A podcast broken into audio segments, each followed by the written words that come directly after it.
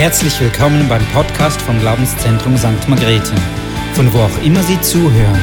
Wir hoffen, dass Sie durch diese Botschaft ermutigt werden.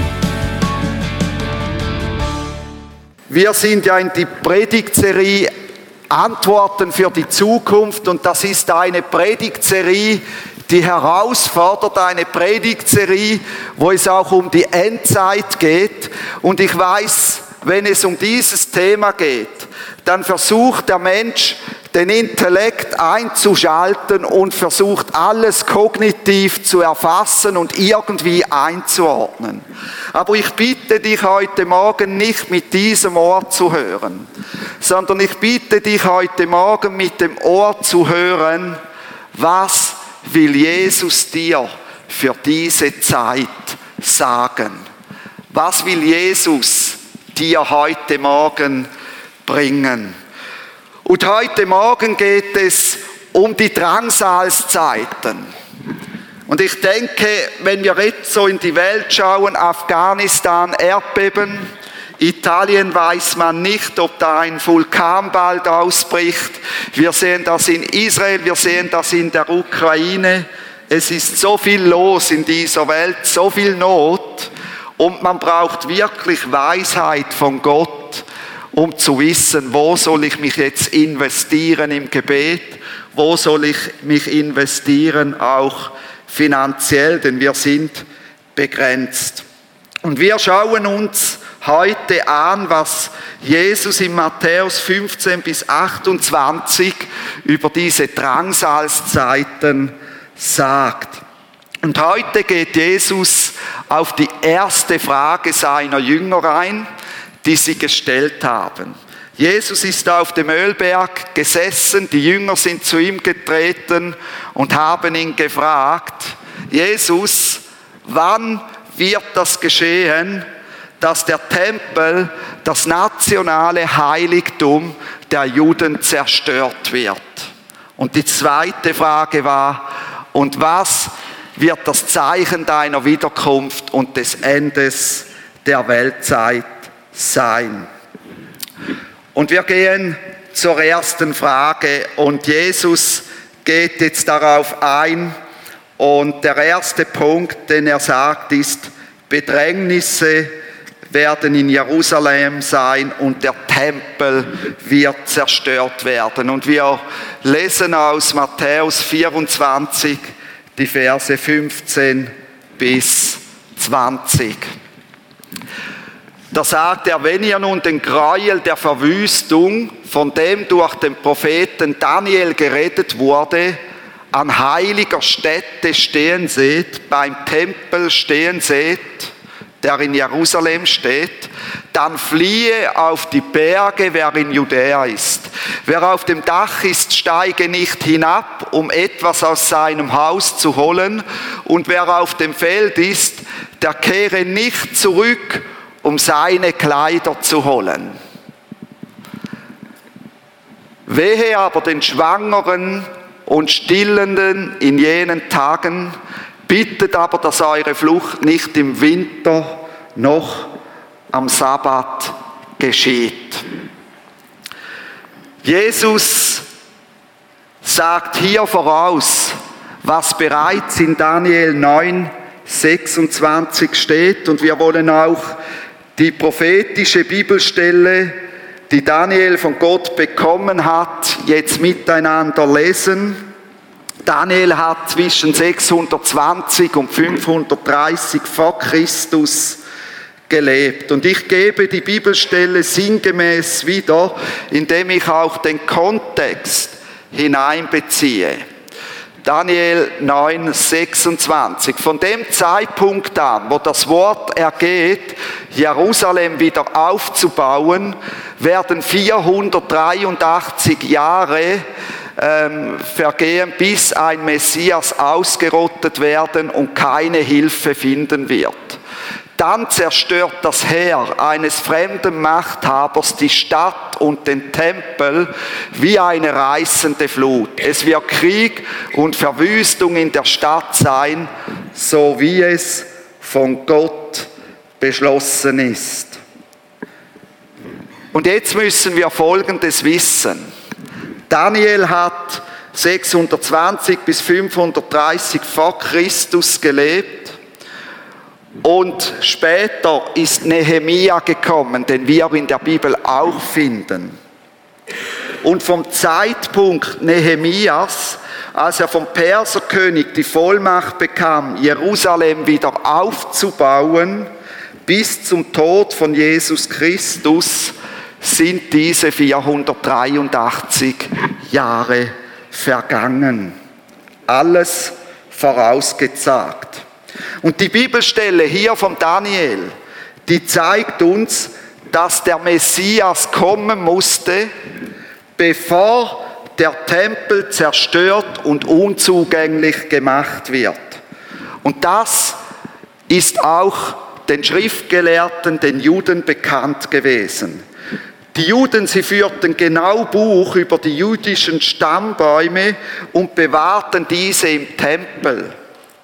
Der Messias musste jüdischer Abstammung sein. Jesus war das, aber sie anerkannten ihn nicht.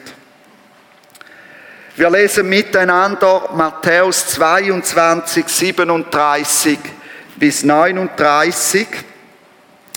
Das ist, bevor Jesus ihnen Antworten für die Zukunft gibt, da sagt er folgendes.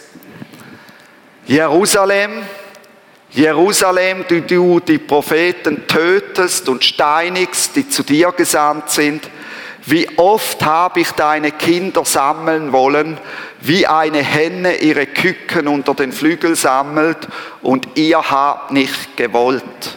Siehe, euer Haus wird verwüstet werden.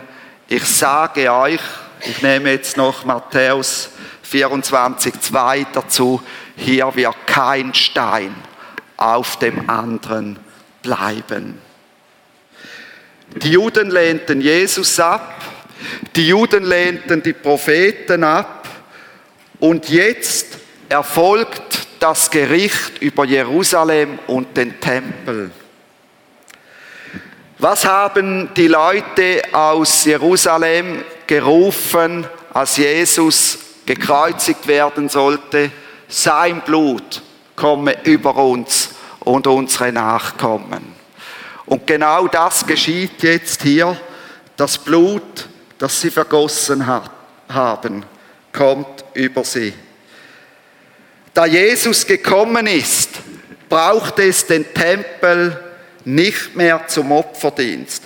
Jesus wurde für uns ein für allemal zum Opfer. Er wäscht uns mit seinem einmaligen Opfertod rein von aller Sünde und nimmt von uns die Schuld. Und das ist so gewaltig. Wir müssen nicht irgendwie jedes Mal Opfer bringen, wenn wir gesündigt haben. Wir müssen nicht irgendwie jedes Mal irgendwo hinrennen und beichten, wenn wir etwas verbockt haben. Nein, ein für alle Mal. Und ich bin so froh, dass ich nicht irgendwie nach Bern reisen muss, um dort ein Opfer zu bringen, wenn ich gesündigt habe. Die SBB würde es freuen, und mich wird es viel kosten. Hey, aber Jesus hat den Preis bezahlt. Wir müssen das nicht mehr. Den ganzen Aufwand hat Jesus für mich auf sich genommen. Und das kannst du nachlesen im Hebräer 10, 10, die fortfolgenden Verse oder Hebräer 9, 27 bis 28. Jesus wurde für uns ein, für allemal zum Opfer. Und das war auch ein klares Zeichen, wenn der Tempel zerstört wird. Hey, schaut, ich bin da gewesen als der Messias. Es braucht diese Opfer beim Tempel nicht mehr. Jesus sagt hier im Text eine Drangsal für Judäa und die Hauptstadt voraus für Jerusalem, die an Schrecken kaum zu überbieten ist. Und ich will mit euch auch die Parallelstelle in Lukas 21, 20 bis 24 lesen. Wenn ihr aber Jerusalem von Kriegsheeren belagert seht, dann erkennt, dass seine Verwüstung nahe ist. Dann fliehe auf die Berge, wer in Judäa ist. Und wer in Jerusalem ist, der ziehe fort aus ihr. Und wer auf dem Land ist, der gehe nicht hinein in sie. Denn das sind Tage der Rache, damit alles erfüllt werde, was geschrieben steht. Wehe aber den Schwangeren und den Stillenden in jenen Tagen, denn es wird große Not im Land sein und Zorn über dieses Volk und sie werden fallen durch die Schärfe des Schwertes und gefangen weggeführt werden unter alle Heiden und Jerusalem wird zertreten werden von den Heiden, bis die Zeiten der Heiden erfüllt sind.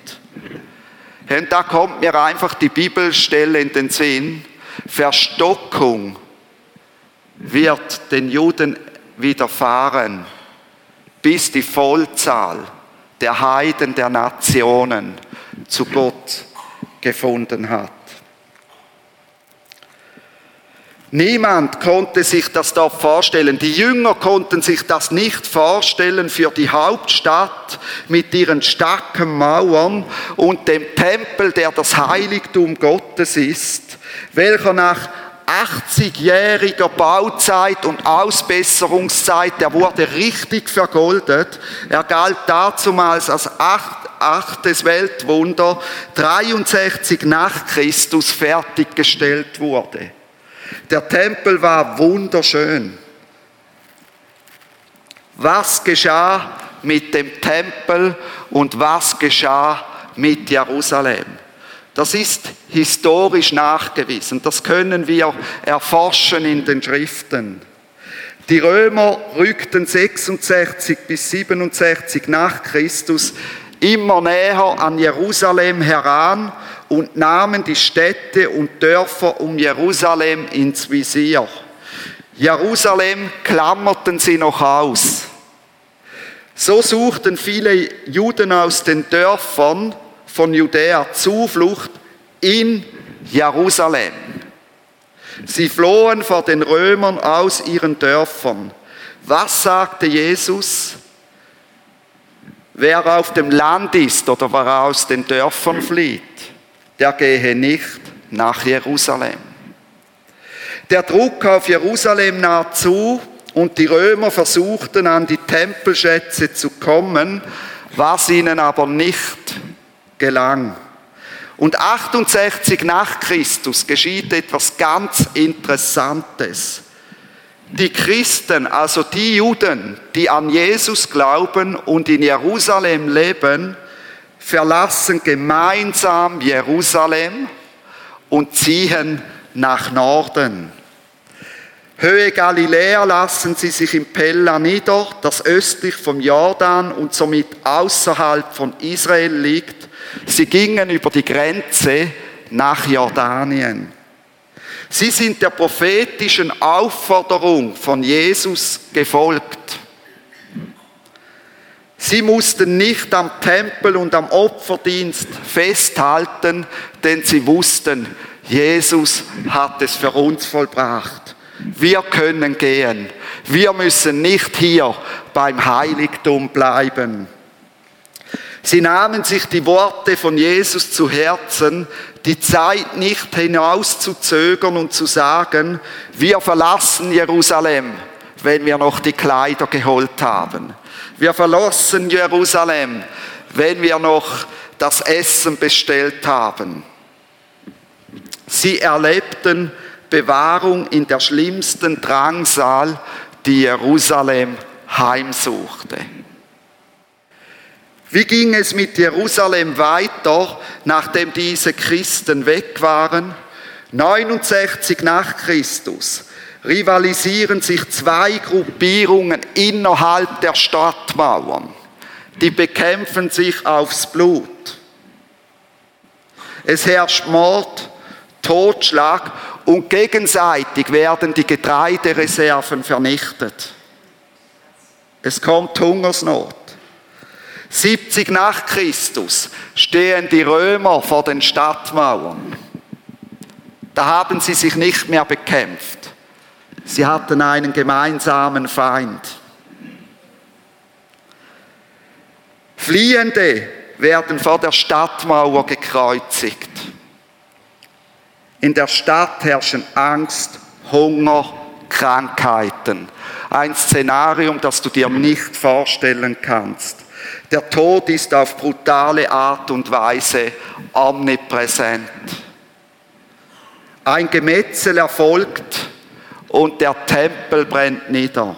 Man ist sich nicht sicher, ob die Juden ihn selber angezündet haben, damit die Römer nicht das Heiligtum irgendwie entweihen können. Die Stadt wird zerstört und den Juden wird verboten, noch ein Fuß auf das Gebiet von Jerusalem zu setzen. Zurück bleibt ein Ruinenhaufen und Ruinenteile des Tempels kannst du heute noch anschauen gehen. Was passierte mit den Juden, die nicht vor Ort starben? Sie wurden gefangen, weggeführt, als Sklaven gehalten, in der Arena den wilden Tieren vorgeworfen. Sie mussten in Gladiatoren kämpfen, ums Überleben kämpfen. Sie wurden auf Galeeren geschickt. Sie wurden gedemütigt. Schlimmer geht es nicht mehr. Diese Drangsal zog sich für die Juden fort bis hin zum Holocaust, bis hin zum Zweiten Weltkrieg. Sie waren nur noch Fremdlinge unter anderen Völkern. Mit der Zerstörung im Tempel und dem Verbrennen der Stammbäume konnten die Juden nun nicht mehr nachverfolgen, ob jemand vom Stammbaum her wirklich der Messias ist. Nun mussten sich die Juden definitiv Gedanken machen. Okay, wenn ich kein Opfer mehr bringen kann für meine Sünden, wie kann ich dann meine Sünden loswerden? Wie kann das funktionieren? Ist der Messias vielleicht doch schon gekommen und hat das für mich gelöst und ich habe es nicht gemerkt? Gottes Wort geht in Erfüllung. Es ist erwiesenermaßen so gekommen, wie es das prophetische Wort Gottes gesagt hat. Der Tempel und Jerusalem ist zerstört worden. Und ich will euch mitnehmen in 3. Mose 26, 32 bis 33 hinein. Ein prophetisches Wort, das schon weit vorher gegeben wurde vor Daniel und Nehemia. Da sagt Gott, und ich will das Land öde machen, dass eure Feinde, die darin wohnen werden, sich davor entsetzen sollen. Euch aber will ich unter die Heidenvölker zerstreuen und das Schwert hinter euch herziehen, so dass euer Land zur Wüste wird und eure Städte zu Ruinen. Bereits in der Zeit von Moses vorausgesagt. Jeder kann das historisch nachprüfen. Wir glauben nicht einem Märchenbuch. Was mich fasziniert ist, wie Gott die gläubigen Juden darauf vorbereitet hat und sie vor seinem Gericht und der Drangsal bewahrt wurden. Dies ist wichtig zu sehen, wenn wir jetzt zu Matthäus 24, 21 bis 28 gehen. Gott sorgt und kümmert sich um die Gläubigen. Und bevor wir jetzt zu dieser Bibelstelle kommen, es gibt zwei Möglichkeiten, das auszulegen. Wichtig ist aber, dass es immer Wahrheiten vom Wort Gottes wieder gibt. Das gesamte Wort, die Summe des Wortes ist die Wahrheit egal welche Richtung wir wählen. Man könnte jetzt hier weitergehen und sagen, das, was jetzt kommt, das gilt immer noch für die Juden. Aber man könnte auch sagen, das, was jetzt kommt, das gilt für die ganze Menschheit. Und oft sind Prophetien im Wort Gottes so, dass sie zweigleisig verstanden werden können. Und ich habe mich entschieden für diese Schiene Bedrängnisse für alle Menschen. Und wir lesen Matthäus 24, 21 bis 28. Danach wird eine große Drangsal sein, wie von Anfang der Welt an bis jetzt keine gewesen ist und auch keine mehr kommen wird. Und wenn jene Tage nicht verkürzt würden, so würde kein Fleisch gerettet werden. Aber um der Auserwählten willen sollen jene Tage verkürzt werden. Wenn dann jemand zu euch sagen wird, siehe, hier ist der Christus oder dort, so glaubt es nicht. Denn es werden falsche Christusse und falsche Propheten auftreten und werden große Zeichen und Wunder tun, um wenn möglich auch die Auserwählten zu verführen. Siehe, ich habe es euch vorher ausgesagt, wenn sie nun zu euch sagen werden, Siehe, er ist in der Wüste, so geht nicht hinaus. Siehe, er ist in der Kammer, so glaubt es nicht. Denn wie der Blitz vom Osten ausfährt und bis zum Westen scheint, so wird auch die Wiederkunft des Menschensohnes sein. Denn wo das Aas ist, da sammeln sich die Geier. Für mich öffnet hier Jesus wieder den Blick für die Frage nach dem Weltende, nach der zweiten Frage, die die Jünger gestellt haben. Er redet zu seinen Jüngern, zu den zukünftigen Aposteln, mit denen er seine Gemeinde baut, und sie werden das den Gläubigen weitergeben. Die Offenbarung gab es zu diesem Zeitpunkt, die Offenbarung vom Johannes noch nicht. Sie konnte also nicht als Quelle gedient haben. Jesus sagt, dass es weltweit eine große Bedrängnis geben wird für alle Menschen, unabhängig davon, ob sie an ihn glauben oder nicht glauben. Was die Menschen in Judäa, in Jerusalem erlebt haben, werden die Menschen weltweit erleben. Die ganze Menschheit wird in Bedrängnisse kommen, wie sie nie zuvor gewesen sind. Und würden die Tage dieser Bedrängnisse nicht verkürzt, würden alle Menschen und alle Lebewesen sterben, das Leben wäre ausradiert. Die Christen werden den Menschen unangenehm sein und so wird sich sicher einiges an Hass und Zorn an den Christen entladen. Es gibt ein Aber. Aber jetzt kommt dieses Aber. Warum werden jene Tage verkürzt? Was sagt die Bibel? Um der Auserwählten willen. Um der Gläubigen willen. Gott hat die Gläubigen im Sichtfeld. So verkürzt er die Tage wegen ihnen und schenkt allen Ungläubigen wegen ihnen nochmals eine Zeit der Gnade. Gott erschaut für seine Auserwählten. Er will, dass sie durchhalten und sich nicht von ihm lossagen. Er verkürzt diese Zeit für sie und setzt dieser Zeit der Bedrängnis ein vorzeitiges Ende. Und das macht Mut. Das macht Mut.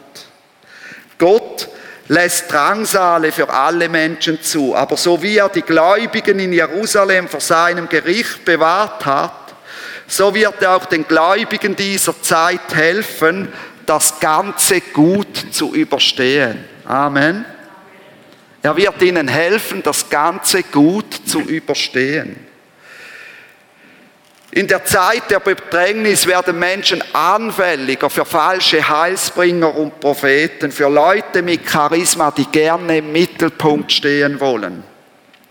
So wird es auch sein, wenn die letzte große Bedrängnis kommt. Leute werden für sich proklamieren, das genaue Datum zu kennen, wenn Christus wiederkommt oder wann die Welt untergeht. Leute werden aufstehen und die Zeit für sich nutzen wollen. Damit nicht genug. Sie werden mit der Macht des Teufels große Zeichen und Wunder tun, um, wenn möglich, die Auserwählten zu verführen. Liebe Leute, Wir folgen nicht Wundern nach. Wir folgen nicht Wundern nach, sondern Jesus Christus. Darum ist es umso wichtiger, dass wir die Menschen zu Jesus führen.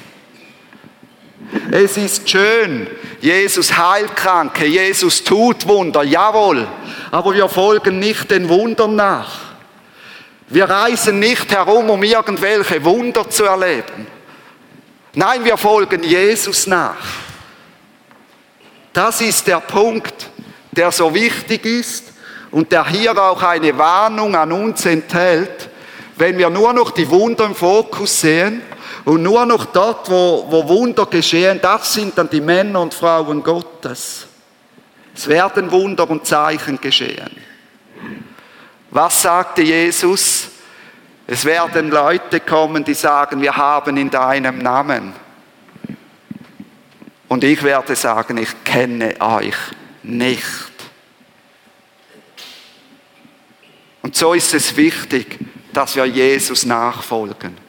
Und dann werden nämlich bei dir, dort wo du unterwegs bist und das Evangelium verkündest, dort werden Zeichen und Wunder geschehen. Und da musst du nicht diesen Zeichen und Wundern nachreisen. Hier wird sich wieder der Spreu vom Weizen trennen, die echten Nachfolgern von den Fake-Nachfolgern. Es wird ihnen nicht möglich sein, die echten Nachfolger zu verführen. Aber es wird ihnen möglich sein, die Namenschristen zu verführen, die äußerlich Christen sind, aber innerlich ist ihr Herz weit entfernt von Gott. Anschließend werden sich Menschen, die nicht an Jesus glauben, von ihnen verführen lassen. Und es ist so schwer zu sehen, wie Menschen das Evangelium von Jesus nicht annehmen wollen, aber irgendwelchen Gurus nachfolgen. Und ich habe das auch schon erlebt. Ich habe einen Menschen erlebt, der hat gesagt, ja, ich glaube an gar nichts, ich bin Atheist. Und ich habe mit ihm über Jesus geredet und plötzlich ist er im Buddhismus drin. Und, und das ist so schwer, wenn, wenn diese Dinge dann gesehen werden. Aber diese Heilsbringer und Propheten, die teils auch aus der Gemeinde aufstehen werden, wollen, wenn möglich, auch Menschen verführen, die an Jesus glauben. Jesus selbst sagt hier uns in diesem Text, siehe, ich habe es euch vorausgesagt. Es ist nichts Neues unter der Sonne. Er bestätigt, dass es so kommen wird, wir aber festbleiben sollen in ihm. Sie werden euch in Kommunen, im Internet, in der Abgelegenheit, in der Wüste oder in Gebäude hinauslocken. Sie wollen, dass ihr euch von ihnen abhängig macht und glaubt, sie seien die Heilsbringer und verkörpern sozusagen Christus. Bleibt fest an Christus und lasst euch nicht verführen von falschen Propheten und Heilsbringern und schon gar nicht von Menschen, die ein Enddatum festsetzen und dann sagen, dann wird Jesus wiederkommen. Jesus sagt selbst über sich, dass seine Wiederkunft, sein Kommen für alle sichtbar sein wird und bestätigt dies damit, dass das so sicher ist, wie die Aasgeier sich beim Aas sammeln. Und ich möchte zusammenfassen. Bedrängnisse und Drangsale, die Jerusalem 70 nach Christus erlebt hat, werden über die ganze Welt kommen, bis Christus wiederkommt. Wegen der Existenz der Gläubigen schenkt Gott nochmals die Möglichkeit zur Errettung. Es ist also nicht umsonst als Christ in den Drangsalen zu sein. Gott wird die Gläubigen durch die Drangsale hindurch begleiten und davor bewahren, falschen Christussen und Propheten auf den Leim zu gehen. Er wird ihnen helfen, seinen Auftrag, Menschen zu Jüngern von Jesus zu machen, auszuführen. Was Jesus im Missionsbefehl gesagt hat, gilt auch hier. Und siehe, ich bin bei euch alle Tage bis zum Ende der Weltzeit, bis zu diesem Zeitpunkt, wo ich wiederkomme. Geh kurz in dich. Reflektiere nochmals kurz. Und dann sag deinem Platznachbarn ein Satz oder etwas, das dir von dieser Botschaft hängen geblieben ist. Nur kurz.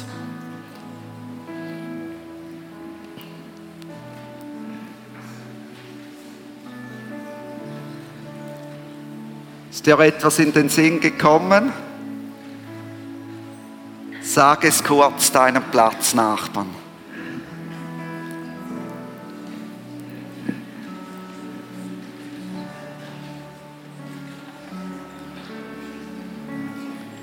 Wir wollen jetzt eine Zeit haben, wo wir miteinander zu Gott kommen, wo wir Gott suchen. Für die nächsten zehn Minuten einfach Gott suchen. Und in dieser Zeit hast du die Möglichkeit, nach vorne zu kommen und hier drüben auf der rechten Seite von euch aus gesehen das Abendmahl zu nehmen. Ich will einfach kurz erwähnen, das Abendmahl ist für Menschen gedacht, die Jesus Christus nachfolgen. Die sagen, Jesus, ich liebe dich, ich folge dir nach. Und wir haben bei uns so bis das Prinzip, dass wir sagen, Menschen ab 13 Jahren, die auch ein Stück weit sich reflektieren können, die Jesus nachfolgen, sind eingeladen, das Abendmahl zu nehmen. In der gleichen Zeit wird hier vorne bei der Notausgangstüre das Gebetsteam sein, Heart to Heart. Und wenn du Gebet wünschst, kannst du einfach nach vorne kommen zu diesen Personen und sie werden mit dir beten. Es wird jetzt also in dieser Zeit sein. Und es gibt auch Karten beim Abendmahl. Da kannst du eine Karte mitnehmen. Auf der Karte steht einfach nochmals, was das Abendmahl bedeutet, warum man das Abendmahl einnimmt. Okay, stehen wir doch auf, suchen Gott und dann nutze die Angebote, das Abendmahl und auch das Gebet.